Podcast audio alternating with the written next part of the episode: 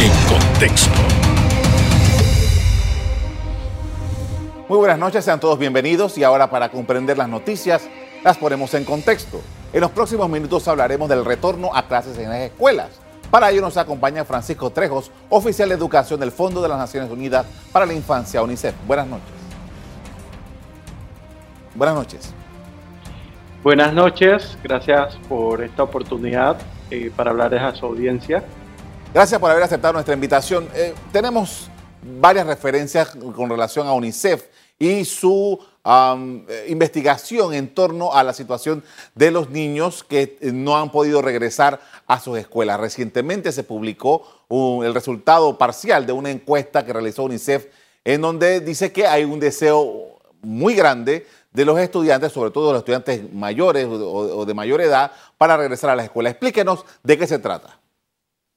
En el 2020 el sistema educativo hizo un gran esfuerzo para adaptarse y esto permitió alcanzar a miles de estudiantes. Para ser más precisos, 8 de cada 10 recibió educación a distancia, pero de estos, solo 6 de cada 10 lo hizo mediante plataformas.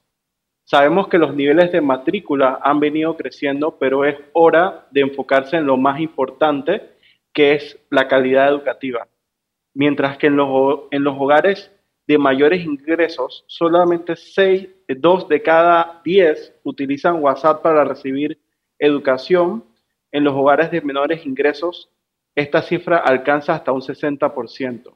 Entonces tenemos un gran reto. Definitivamente no todos los estudiantes están recibiendo la misma calidad de educación y eh, tenemos una responsabilidad como país para evitar eh, que se sigan deteriorando los aprendizajes. Y esto es lo que se puede manifestar en la encuesta reciente que ha realizado la plataforma YouReport, donde los estudiantes eh, manifiestan que eh, no han tenido una frecuencia de clases, digamos que todos los días, y también en su mayoría, un 70%, quisiera regresar a las clases semipresenciales o presenciales. Ahora, vamos a desmenuzar un poco esto porque hay información interesante aquí. Estamos hablando de que la mayor cantidad de estudiantes eh, que tienen bajos recursos están recibiendo algún tipo de información escolar solamente a través de WhatsApp. ¿Qué significa esto? Bueno, antes de la pandemia, digamos que el escenario era que el 70% de los estudiantes no contaban con una computadora y solamente, eh, digamos que un 60% accedía a Internet, ¿no? Entonces, partimos eh, de que eh, no todo el mundo tiene los recursos y los medios necesarios para acceder a la educación a distancia, ¿no? Definitivamente, lo ideal sería la educación presencial, pero cuando inició la pandemia, desconocíamos muchas cosas sobre el comportamiento y cómo cómo eh, eran los contagios del coronavirus y por lo tanto en ese momento se determinó que el cierre de escuela era una medida preventiva para, para prevenir los contagios, ¿no? Y actualmente nosotros sabemos que los niños no son los grandes contagiadores que se pretendía al principio de la pandemia y eh, las escuelas no contribuyen significativamente al aumento de casos. Es por eso que eh, desde UNICEF y un grupo de organizaciones estamos abogando por una reapertura segura, gradual, flexible y voluntaria. Ahora, ¿qué eh, ustedes han podido determinar los riesgos que nos estamos corriendo con la calidad de la educación? Si ya de por sí eh, la, la educación presencial en Panamá ha venido bajo cuestionamientos desde hace varias décadas, ¿a qué nos estamos exponiendo con este sistema?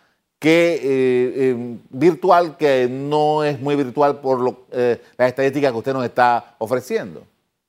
Sí, bueno, en estos momentos tenemos la educación a distancia que utiliza diferentes medios y en algunas escuelas, para ser más específico, 400, utilizan estrategias de apoyo como tutorías. Sin embargo, nosotros estamos abogando por la educación semipresencial que continúa el trabajo desde casa, pero también permite que los estudiantes reciban clases presenciales. Y esto es clave para el aprendizaje. Y es clave también eh, para la gradualidad que permitiría eh, tener una adecuada gestión de riesgos. Es decir, dividir los grupos de un salón. Por lo general, los salones tienen, dependiendo de la escuela y, y, del nivel, tienen entre 30 a 40 estudiantes y obviamente lo que se recomienda es que en una aula, en, en esta modalidad semipresencial, y, que se garantice el distanciamiento, no, no haya más de, de 10 estudiantes. Entonces, mientras que algunos estudiantes pueden mantener sus aprendizajes en casa, eh, otros estudiantes pueden recibir clases presenciales. Por supuesto que nosotros pensamos que solo pueden optar las escuelas a la modalidad semipresencial aquellas que cumplan con todos los requisitos de bioseguridad y que la comunidad educativa decida en consenso eh, que pueden optar por esta, esta opción. Sabemos que no hay una única solución dependiendo del contexto. Cuando un corregimiento o una región eh, tenga alta incidencia de casos, lo que se recomienda es que se siga manteniendo la educación a distancia, pero en las comunidades que tienen baja cantidad de casos o inclusive no han tenido casos durante toda la pandemia, eh, sí se recomienda la educación semipresencial, obviamente eh, tomando todas las medidas de prevención y mitigación. Ahora, eh, a raíz de todas estas informaciones que han venido saliendo y los planes que ya está estructurando, ya hay un decreto por parte del Ministerio de Educación que está vigente para, para, entrar en, rigor en junio, julio de este año. La pregunta es, ustedes han visto las objeciones que se están haciendo, hay una serie de elementos que se están eh, dictando, que si no hay agua, que si no hay los servicios básicos, que si no hay las condiciones en la escuela, la infraestructura y tal. Frente a estos elementos que han, sido repetidos durante todo este tiempo, ¿qué observación hacen ustedes? Bueno, te puedo comentar que en la región ya 28 países tienen reaperturas total o parciales y que solamente 8 países de la región están completamente cerrados, incluyendo a Panamá. ¿no? Entonces, la experiencia que nosotros hemos visto a nivel regional y global es que al principio los padres tienen miedo, el miedo es normal y no envían a sus hijos eh, al, al, centro educativo, ¿no? Pero poco a poco se debe ir eh, ganando confianza en el proceso y podemos ver un ejemplo local. Y sabemos que en, febrero se anunció la reapertura de los centros de atención infantil conocidos como CAIPIS. Iniciaron dos centros en un principio, luego fueron escalando a cinco hasta 30 y hoy en día son 60, 60 centros de atención infantil que atienden a niños eh, menores de 5 eh, de cinco años. ¿no? Entonces, eh, sería bueno también escuchar a los padres y preguntarles por qué ¿por qué ellos están enviando a, sus hijos a CAIPIS? ¿no? Entonces, eh, digamos que hay muchas posiciones eh, y se respeta, pero creemos que eh, donde se, sea necesario y donde exista una disposición de toda la comunidad educativa, se debe iniciar. Nosotros hemos conversado con padres de familias de regiones rurales en las comarcas y ellos se muestran muy preocupados de que sus hijos tengan más de 16 meses sin pisar un aula. Obviamente, ellos están viendo que eh, están perdiendo la oportunidad de un mejor futuro a través de la educación y también eh, podemos ver otras proyecciones como las que hace el Banco Mundial, donde se estima que eh, este periodo sin clases podría representar más de dos años de pérdida en la escolaridad y hasta un 86% de estudiantes panameños que no logren los niveles mínimos en, sus aprendizajes, ¿no? Con esto vamos a hacer una pausa para comerciales interesantes estos datos. Al regresar, seguimos en el análisis del llamado a clases semipresenciales. Ya volvemos.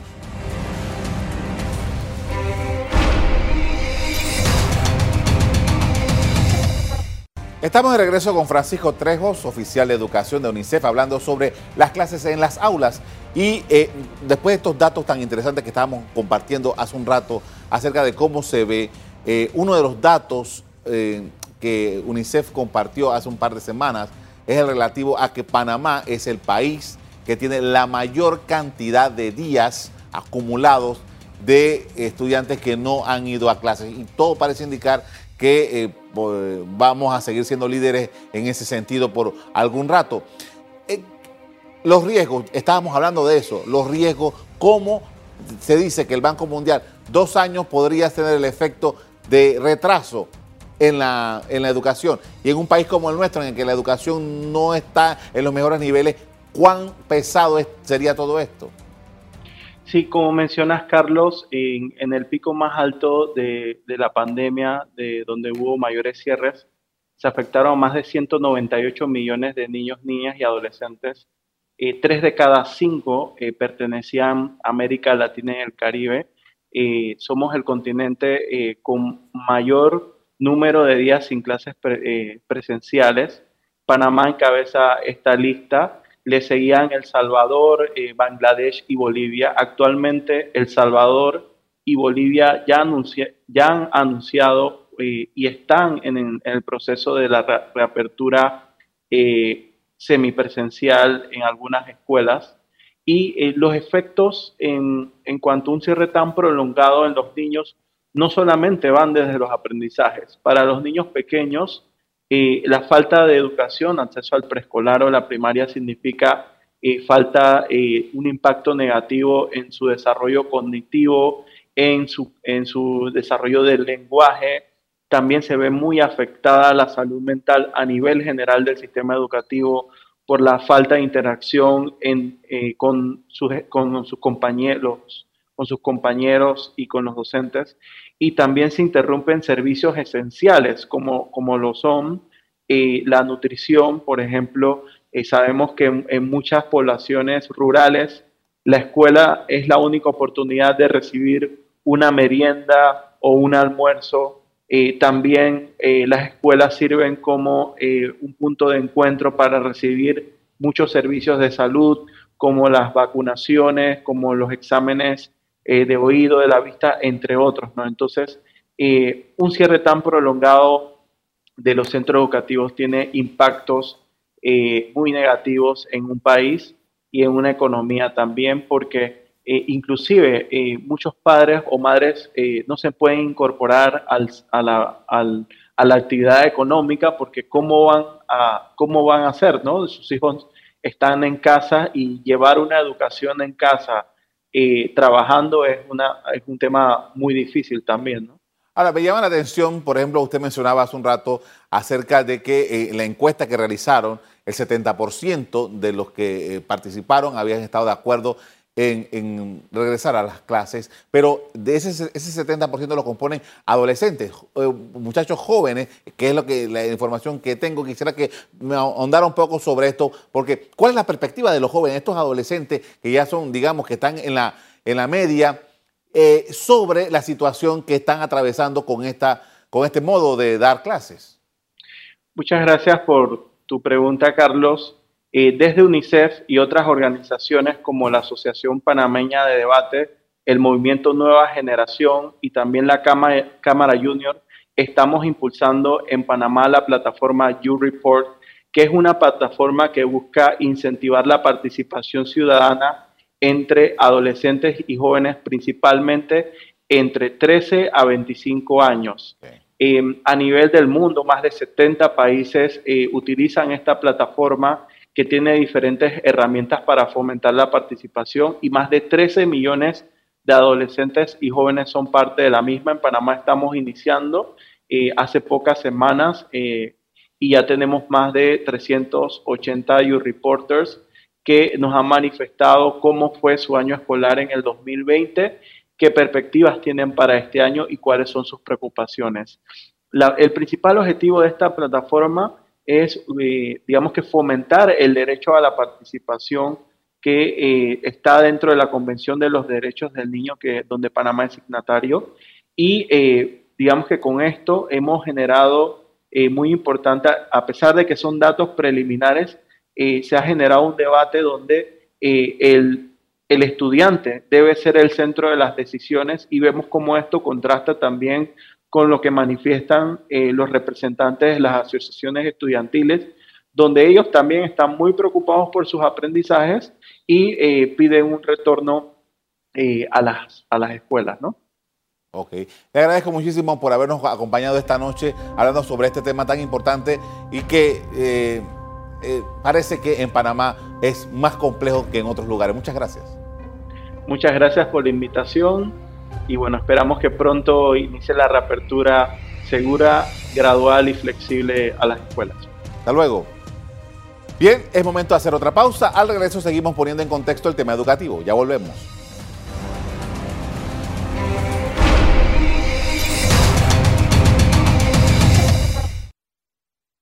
En la parte final estamos hablando del tema educativo con Ana Isabel Castillo, magíster en neurociencia y educación. Buenas noches.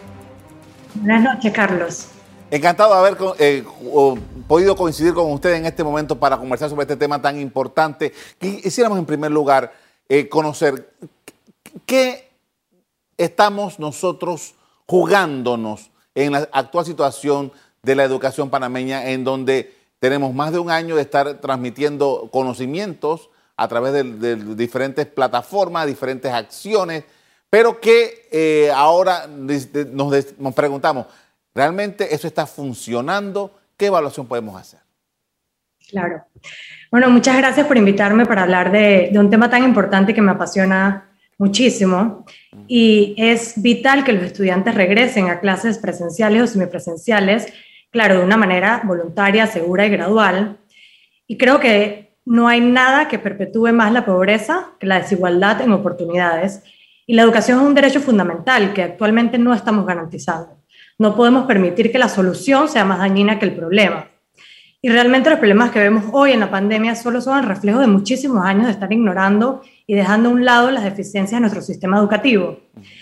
Y el problema no es solo que regresen los estudiantes a clases presenciales, sino que, tengan la oportunidad de recibir educación de calidad. como decías, eh, están ahorita mismo los estudiantes sobreexpuestos a pantallas y, y, más que eso es, realmente no estamos garantizando que todos estén pudiendo conectarse y, tener eh, esa oportunidad de una educación. Ahora, hay, hay eh, una madre de familia me, me me, hablaba sobre este tema que no lo había tomado en consideración. ¿Qué pasa con esos estudiantes que están en duodécimo este año? Estuvieron en un décimo el año pasado con estas condiciones y ahora están en duodécimo, eh, ya preparándose para graduarse, pero ¿cuál es el contenido? ¿Qué es lo que han podido aprender en estos dos años y se van a enfrentar a una universidad que qué les va a pedir, que qué les va a exigir? Sí, y bueno, realmente no por ahora no tenemos esas cifras, no tenemos esa data de qué realmente los estudiantes aprendieron el año pasado o no aprendieron, se dejó de medir, se dejó de, hacer exámenes, así que realmente no se sabe qué, con qué capacidades o habilidades salieron los estudiantes el año pasado, en el que tuvieron todo el año con eh, una educación a distancia, y tampoco, eh, y ya eso, esos problemas venían desde antes, donde realmente la educación que tenemos en el día de hoy es una educación que se desarrolló hace más de 200 años eh, en la era industrial, cuando era eh, necesaria ese tipo de, enseñanza rígida y que actualmente es anticuada. Así que realmente desde antes no estamos preparando a los niños para el mundo de hoy y menos pues en un año donde estuvieron a distancia y que realmente no se conoce, como dices, con qué habilidades o con qué eh, aprendizajes salieron el año pasado. Así que realmente lo importante ahorita es medir y, hacer una nueva base de cómo salieron esos estudiantes. En el medio del actual debate de si volvemos a las eh, clases semipresenciales o alguna forma que, eh, implique que los estudiantes o un grupo de estudiantes vayan a la escuela, ¿cuáles son los elementos que tenemos que considerar? Bueno, eh, ya hay mucha data de algunos otros países que nos llevan la delantera en, la apertura de clases y realmente hay cosas básicas que podemos hacer, que sea un proceso gradual, un retorno semipresencial, donde hayan eh, grupos escalonados de niños atendiendo, eh, donde se hagan como unos grupos que se pueda darle seguimiento, si hay, por ejemplo, algún caso, se pueda eh, decir, bueno, este grupo no vuelve, este grupo eh, aislarlo.